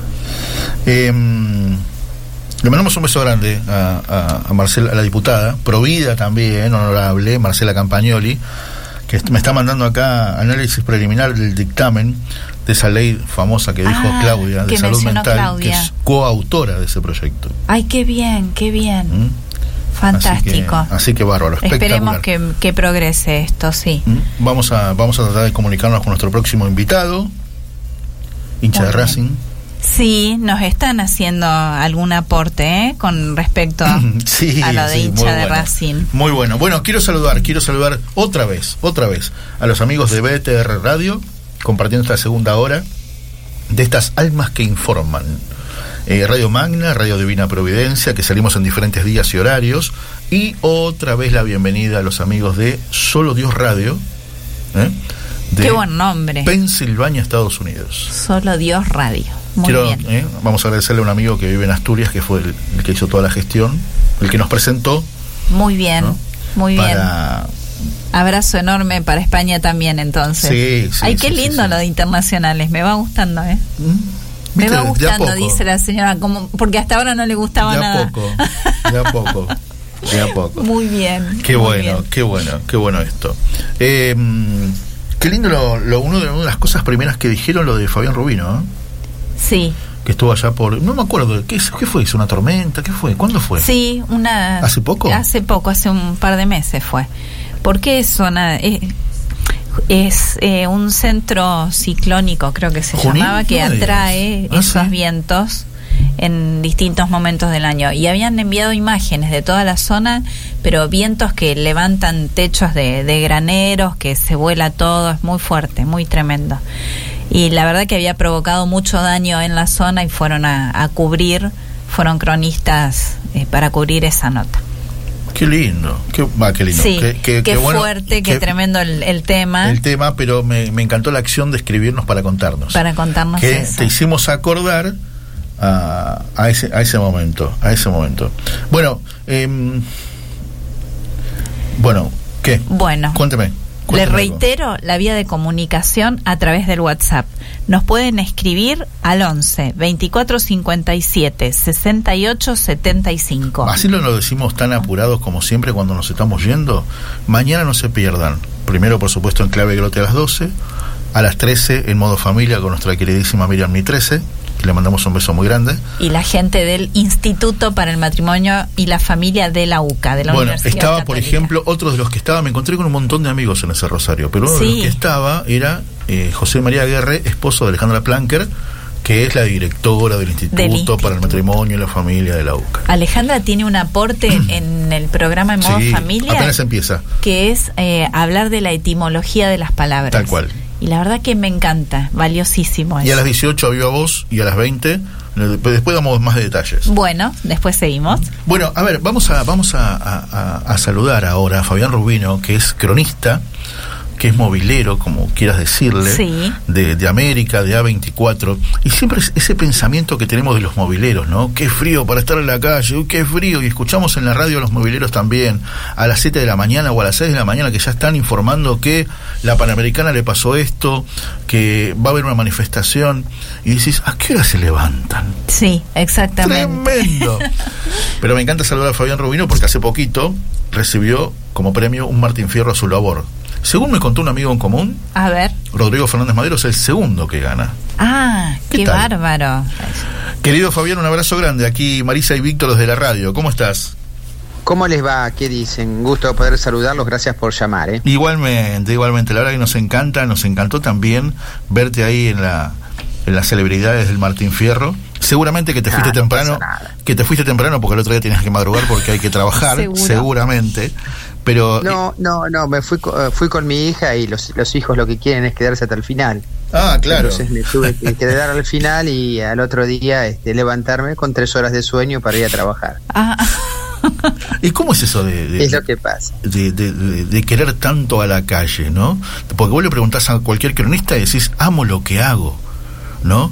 Pero acá, viste, Sí, a ver, pasa por una necesidad de, de estar donde pasan las cosas. Yo nunca me voy a olvidar, yo era muy chiquito y estaba con una radio de las viejas, este, escuchando radio y lo único que tengo eh, en la mente, lo que me, lo que me vuelve a la cabeza, y no se sabría decir quién era, pero digo, un móvil que salió por la radio contando lo que pasaba, y ni me acuerdo qué era lo que comentaba. Y yo dije, yo quiero ser eso. Y, y crecí con esa noción de, de estar en el lugar donde pasan las cosas para poder contárselas a la gente. ¿Qué, qué edad Y tenías? dije, yo, y no me acuerdo. Si no me acuerdo, mirá, ni, ni la radio, ni el lugar, ni el- no me acuerdo tampoco. Este, no hablemos de historia ni de edades, pero yo que era muy chiquito, calculo Mirá. que tendría menos de 10 años. No, qué Y, lindo. y ahí, ahí me di cuenta lo que quería hacer y que quería hacer eso, no más, digamos. Y entonces nací con esa perspectiva de, de estar ahí en el lugar. Y, y la mañana, a mí me gusta trabajar a la tarde, porque la mañana es muy, muy intensa, pero siento que la mañana, más allá de mi gusto, es la parte más jugosa del, del periodismo, Claro. por donde pasan las cosas. sí. Y la verdad, despertar a la gente. Eh, porque la gente muchas veces te, mi- te mira a vos, eh, a ver cómo estás vestido, más, más que a veces lo que decís, eh, los gestos, cómo estás vestido, porque por ahí dice, bueno, mira, está con piloto, uy, va a llover, yo me pongo Mm. piloto. Mirá, me- tiene campera y bufanda, uy, qué frío que hace, me voy a salir abrigado.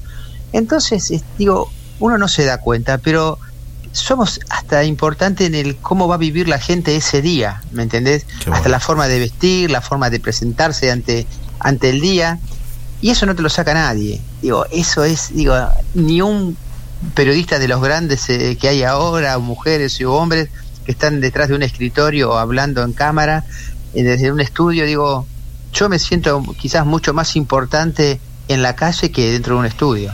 Fabián, esto mismo que planteas te mueve a perfeccionar el vocabulario también. ¿Te ocupas de buscar sinónimos de, de otras palabras, de la forma de expresarte? Eh, mirá, yo, mira, yo soy del, del interior. Ajá. Y los del interior hablamos distinto a los porteños. Sí. Ya me siento, un- ya me siento, te digo, me siento un porteño más. Qué ya capo. hice más de como 30 años en, en Buenos Aires.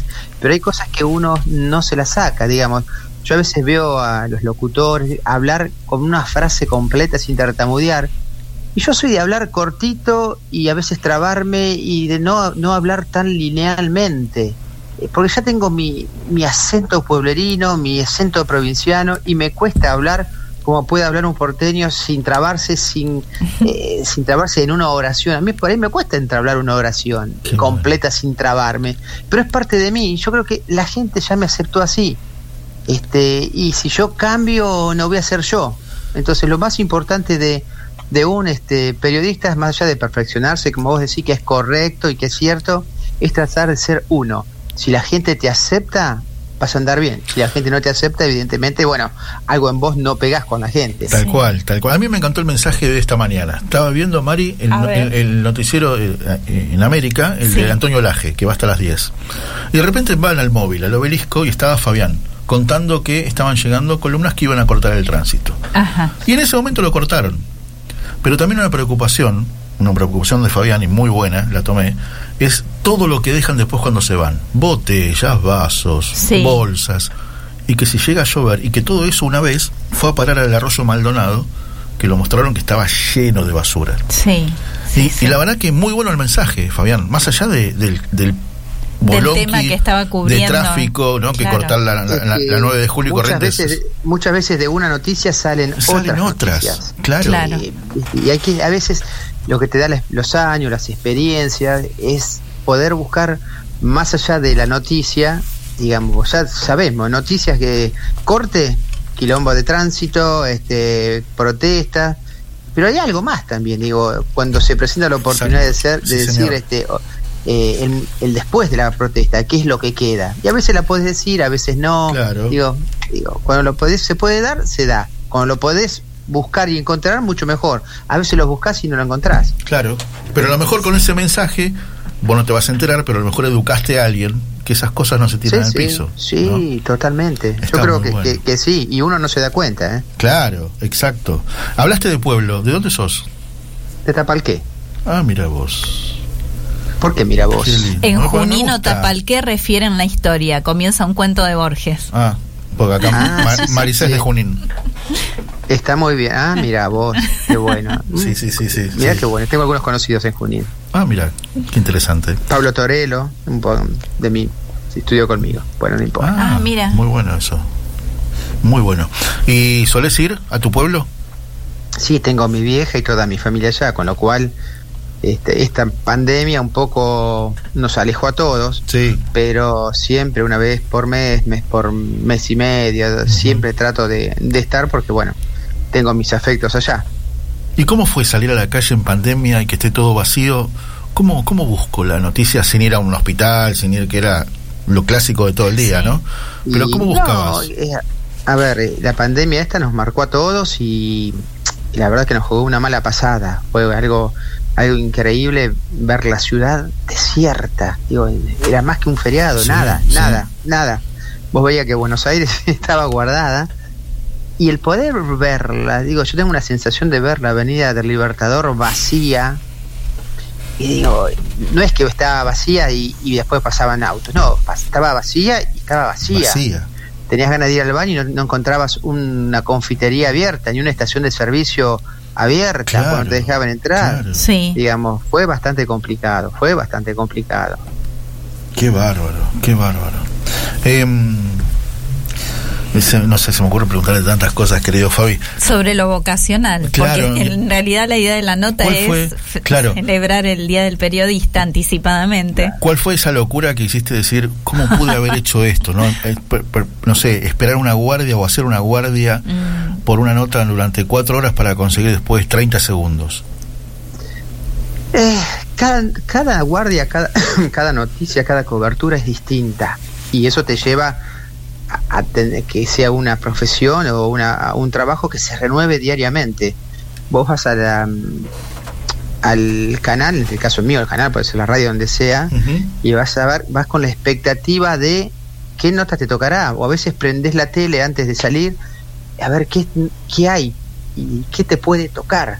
Eh, No vas a un escritorio, no vas a un, a un estudio de radio como ustedes, ya sabiendo que se van a sentar y, y van a hablar Sí. de la vida, de las noticias, más o menos todo lo mismo. Claro. Yo voy a tener que ir a un lugar donde eh, a veces voy a ir protestando porque no me gusta la nota, o a veces voy a tener que ir rezongando porque me tengo que meter en tal lado, o a veces voy a ir contento porque eso- digo, pero todas te plantean un desafío distinto, hacer la mejor nota.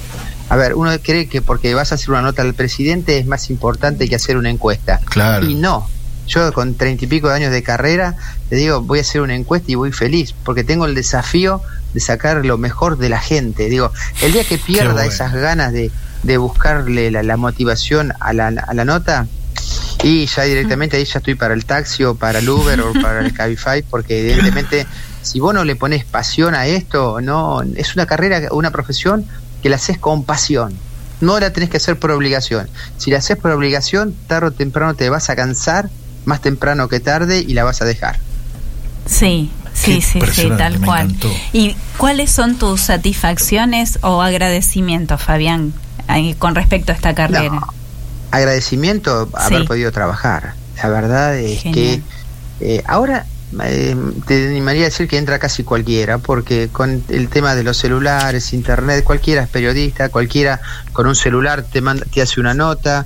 Los medios se aprovechan de esos también, este, cada vez se viaja menos porque siempre tenés un señor X que tiene un celular y te puede salir desde tal lado, entonces vos no, no podés viajar, con lo Sí. cual el hacer periodista es un hobby para mucha gente que lo pone a disposición de las empresas y cada vez menos tenemos mano de obra especializada, gente, chicos que estudiaron, que se especializaron, que tienen la motivación de ser periodista y no lo pueden hacer porque los medios se acomodan o se arreglan mucho más fácil con un señor o una señorita que les gusta salir al aire, les gusta salir en televisión y con un, con un celular te hacen una nota. Y la nota sale, mal o bien, pero Sí. la nota sale. Y hoy lo que interesa es que la nota salga.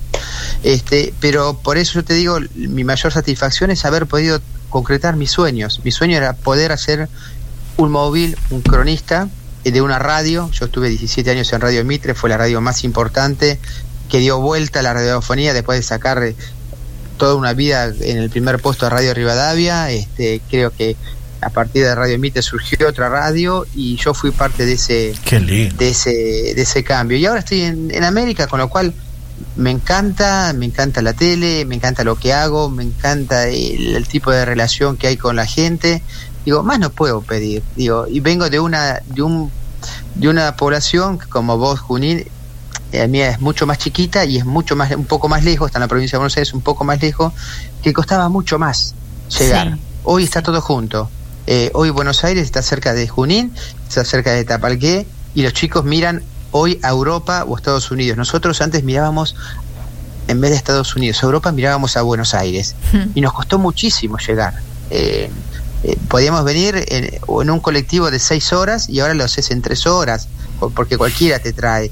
Y esa era la gran diferencia entre el antes y el ahora. Te costaba mucho más. bueno. Y te costaba mucho más entrar en un lugar mucho más cerrado. A una radio, a un diario, a una tele, no cualquiera. El periodista Claro. era periodista, era un tipo valorado. Hoy se lo bastardea, eh, se le dice cualquier cosa. Antes ibas por la calle y te firmaba y firmabas un autógrafo. Yo no, ¿eh? Pero lo- los grandes firmaban autógrafos. Y hoy no. Hoy dice, ¿qué hace? Che, ¿cómo andás? Porque hemos caído eh, en la calidad, en nivel de ser periodismo, hemos caído mucho por la, esta globalización que cualquiera hace periodismo. Qué bárbaro, qué bárbaro. Mis amigos, es la voz de Fabián Rubino, es cronista en América y en A24. ¿Cómo fue? Hablaste primero en Mitre, que es, es ser movilero de radio, es estar, eh, a, pero, a ver, estar de, vestido, bien, todo bien, qué sé yo. Pero ahora, viste, en la tele tenés que usar corbata, tenés que estar bien, tenés que mirar una cámara, cosa que antes hablabas por teléfono y listo. ¿Cómo fue el cambio? ¿Cómo te acostumbraste al cambio? ¿Fue enseguida? Sí, yo siempre fui de... Yo formaba parte de la radio vieja, digamos, de- donde el cronista, gracias por decirnos cronistas, yo siempre que digo que el movilero es un modo despectivo de, Ah, de maltratarnos a Ajá. nosotros, porque el movilero es el, es el que maneja el móvil. Claro, y a raíz, de, claro. a raíz de eso nos metieron a nosotros como movilero, en una forma despectiva porque siempre fuimos un poco el che pibe de la nota. Manda al movilero, manda al movilero. Y nunca, muy pocos se dan cuenta de la importancia que tiene el movilero al relatarte una nota. Totalmente. Y yo, este, cuando estaba en Mitre, eh, bueno, me, me dieron, me acuerdo, me daban canjes y tenía mi saco y mi corbata y mi traje, digamos. O sea, siempre salí de saco y corbata. Y cuando volví al canal, este, seguí usando este, mm, saco y corbata hasta que en un momento dije, eh, nosotros tenemos que acercarnos más a la gente. Y la corbata muchas veces te pone distancia.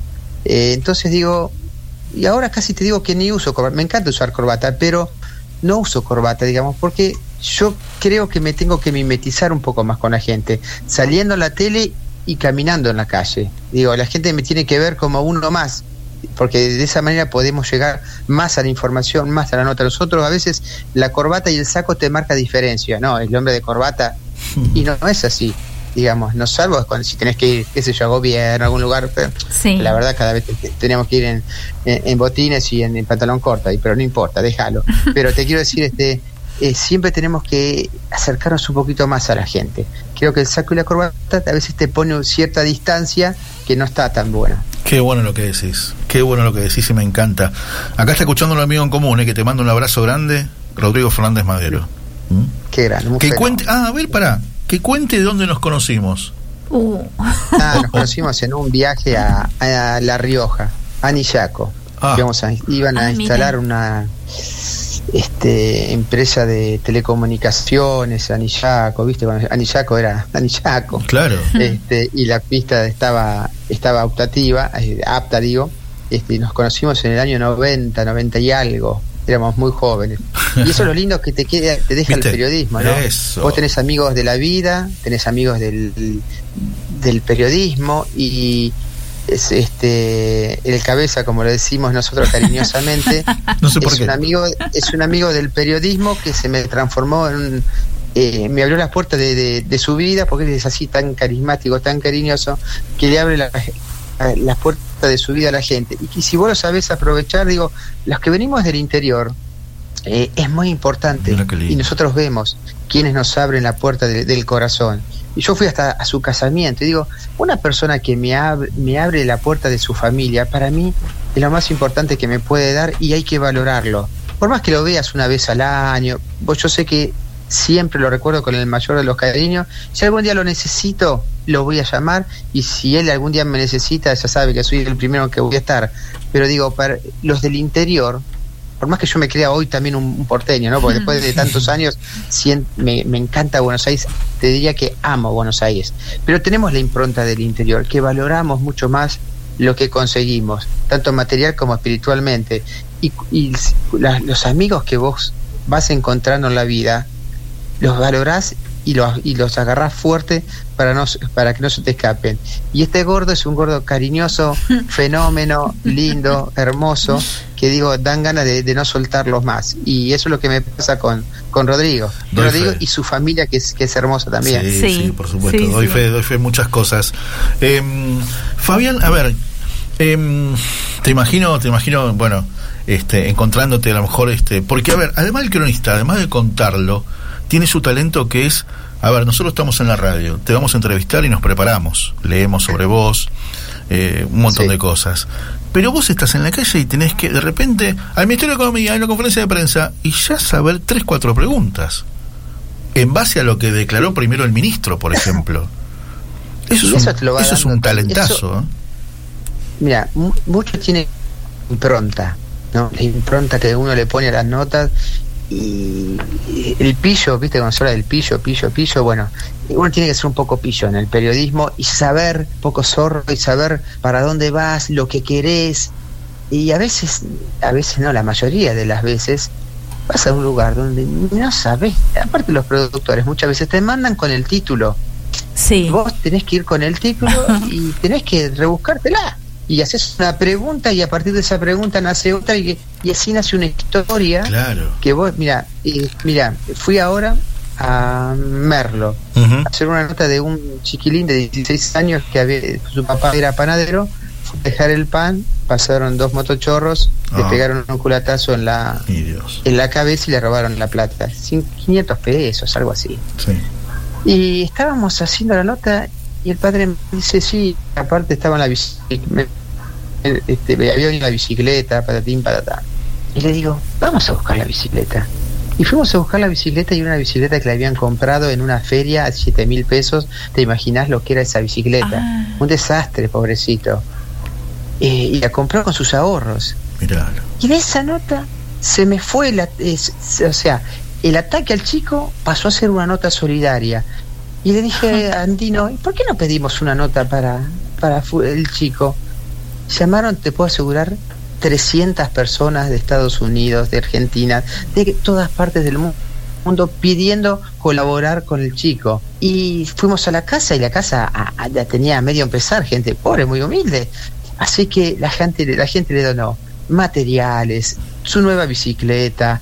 Eh, Qué digo, bueno, esas cosas qué que bueno, te digo que te emocionan Sí, te sí. llegan. y- bueno, y fuiste con un título, renegando con un título y encontraste otra nota. Claro. Y eso se te, eso te lo da por ahí la experiencia, los años, cómo ver la nota, abrirlo, abrirlo los ojos y pronta que uno le pone por ahí, si iba otro, decía la nota, pum, y se iba.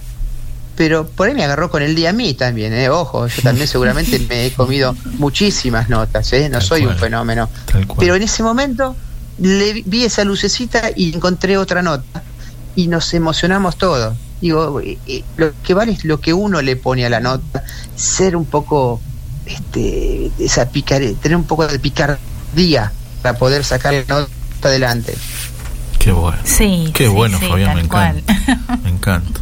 Y mm, ¿a quién te hubiese gustado, no? Cual- personaje de cualquier tiempo y época. ¿A quién te hubiese te gustado entrevistar en la calle? Ahí te escucho mal. ¿A quién te hubiese gustado? ¿A quién te gustaría haber entrevistado en la calle y ponerle... Hola. ¿Me escuchás? ¿Me escuchás? ¿Nos escuchás?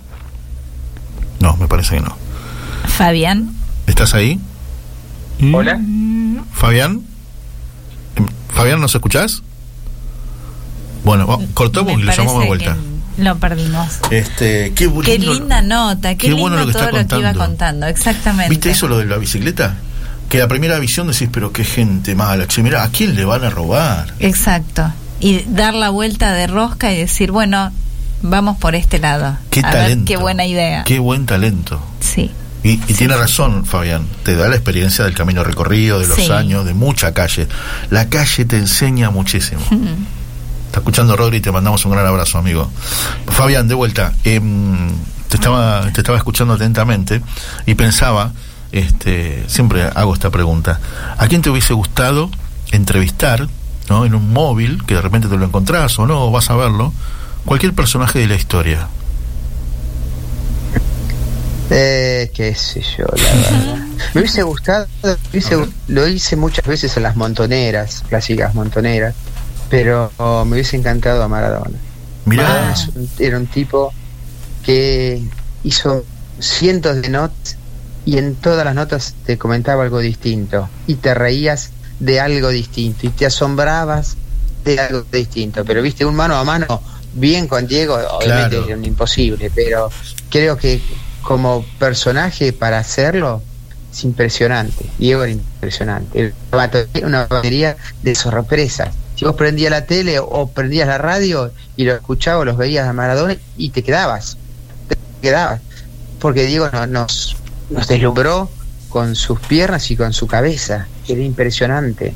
Muchas veces se lo tardeó desde el lugar en que él estaba, porque pobre, y acá ya te está hablando un maradoniano, ¿no? Yo Sí. acá no puedo hablar, pero digo, eh, me- pobre muchacho, ¿no? Este, Totalmente. eh, la vida, la vida le dio todo y le sacó todo, pero tenía una fluidez, era, era, te digo, para, para hacer una nota de- y no aburrirte nunca. No, tal cual.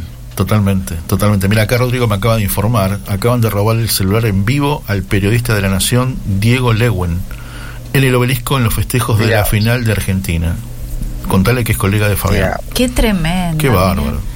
Eso también, Bueno, Fabián, ¿no? Los digo, riesgos a los que se exponen, ¿eso cómo lo, lo vivís vos? Es que bueno, era parte de lo que te decía. Claro. que mira, lo que es capaz de hacer el gordo, mirar televisión y escuchar radio, es un fenómeno. Este, Y escribir por teléfono. a- y hablar por te- Escuchame una cosa, este, bueno, eso es parte de que a nosotros no nos, este, no nos resta, que hemos la consideración de la gente. Por eso te decía, antes el periodista era periodista. Eh, y hoy no, hoy este es eh, sos uno más y, y se, se le ha perdido el respeto porque cualquiera es periodista. Entonces digo, lo que, lo que yo te decía anteriormente, lo ves corroborado ahora. Sí. Eso es lo que pasa. Sí. Es lamentable. Sí, totalmente, totalmente, totalmente, Fabián. ¿Nunca, nunca te, te pasó eso? O, qué sé yo, meterte en una, entre- una, ¿cómo es? Una manifestación o un Sí. cierre Sí, político. no, y que me han robado, no me han robado, pero una vez me dieron tres puntos en la Upa. ceja y dos en la cabeza. Eh, no, sí, Ah. una, una toma de un... Justo estaba en cadena Cristina, ¿sabés qué? Nadie se enteró. Pero se nos vinieron, la toma del indoamericano, se nos vinieron a todos encima y yo sentí dos latigazos que me Mm. pegaron en la cabeza y en el ojo y Mira vos, mira vos. Ah, Te se perdimos. cortó, me parece. Me parece sí. que lo perdimos. Bueno, Sí.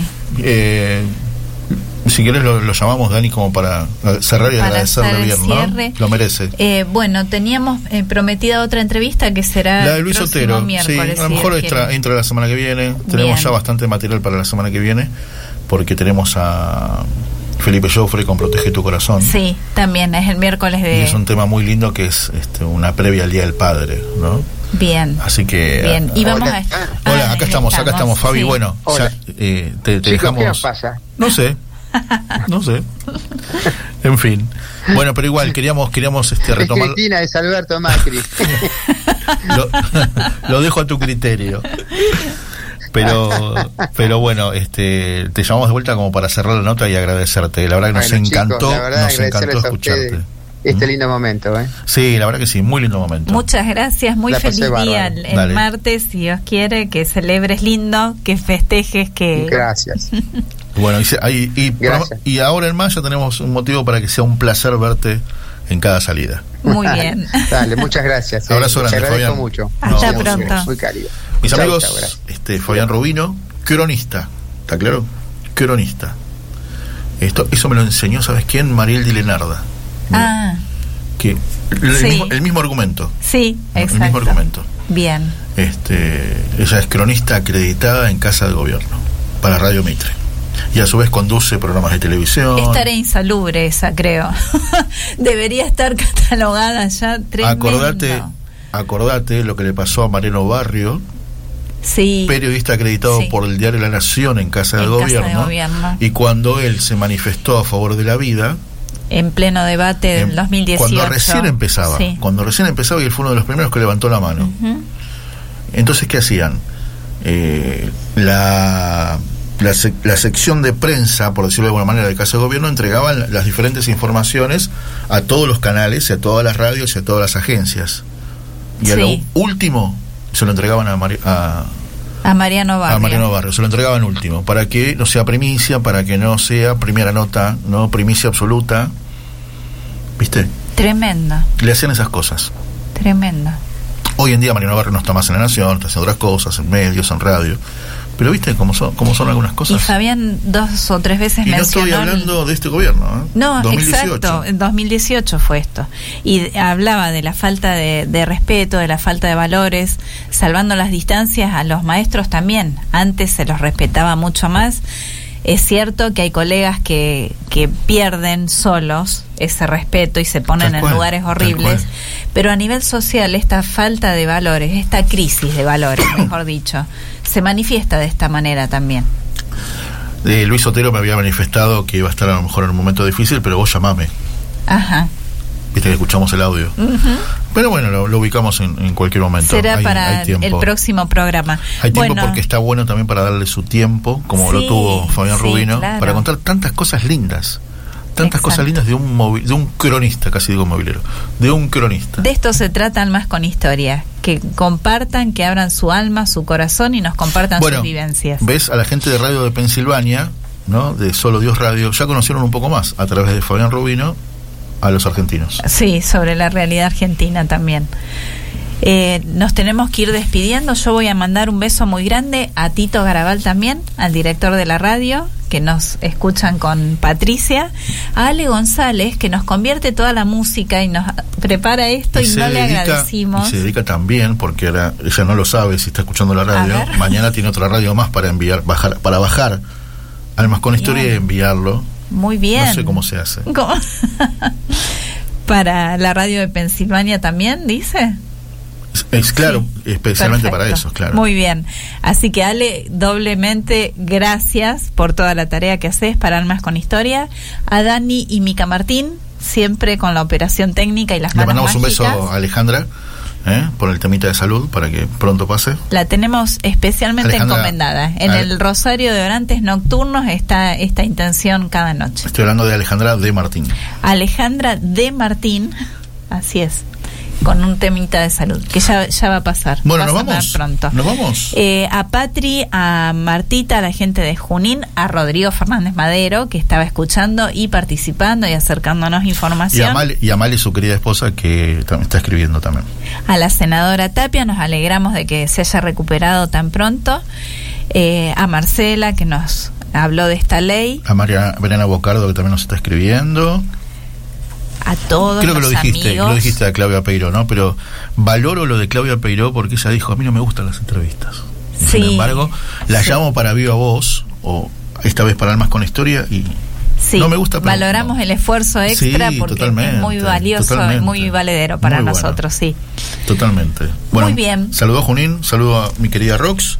Eh, ¿Quién más? Las- bueno, la senadora ya la saludó, Belén Tapia, a Euge de Pilar, a Fabi de los Pilares, por supuesto. Abrazo también para la gente de Pilar. Sí, sí, Sí. sí. A Patri Belis. Sí, también. Nos quedamos sin académico, Patri Belis, usted sepa disculpar. Bueno, para la próxima. Nos Sí, había compartido una distinción de, gracias de Dani, gracias Dani por, por, por las canciones, por la música.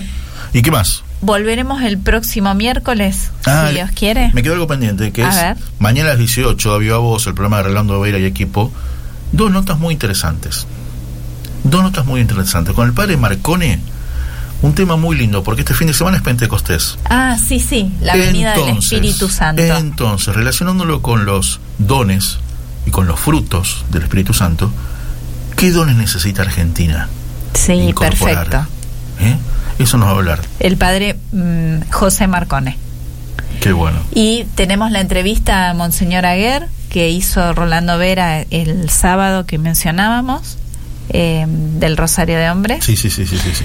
Muy Y bien. después una nota con Cecilia Medici muy linda, de una señora Sí, mayor. y Mira, contrarrestando lo que nos acaba de informar Rodrigo que pasó recién. Claro, y algunos policías que decidieron ayudarla, uno la ayudó de otra manera, otro la ayudó de otra. Muy lindo. no se pierdan lindo. esa nota. Y después, mañana. bueno, ustedes saben, el amigo Mostacholes que viene con Tito Graval, ¿no? A la hora 20 con su diálogo político. A mí me sigue pareciendo medio. Daniel Macañón. Me- claro, mejor Daniel digámosle Macañón. nombre y apellido. No pasa y- nada, usted quede tranquilo. Usted dice que hay tanta confianza. Nos encontramos y la radio te hace eso. ¿Qué cosa? La radio, mirá la radio, lo que hizo con Fabián Rubino y Rodrigo Fernández Madero. Es cierto, ¿Viste? es cierto. Qué mejor testimonio. Finalmente, tanto decir que somos familia en Radio Grote, somos familia hasta este nivel. Totalmente. Muy bueno, bien. nos vamos a encontrar el próximo miércoles a la hora 18, solamente porque Hay historias que parecen sueños y sueños que podrían cambiar la historia.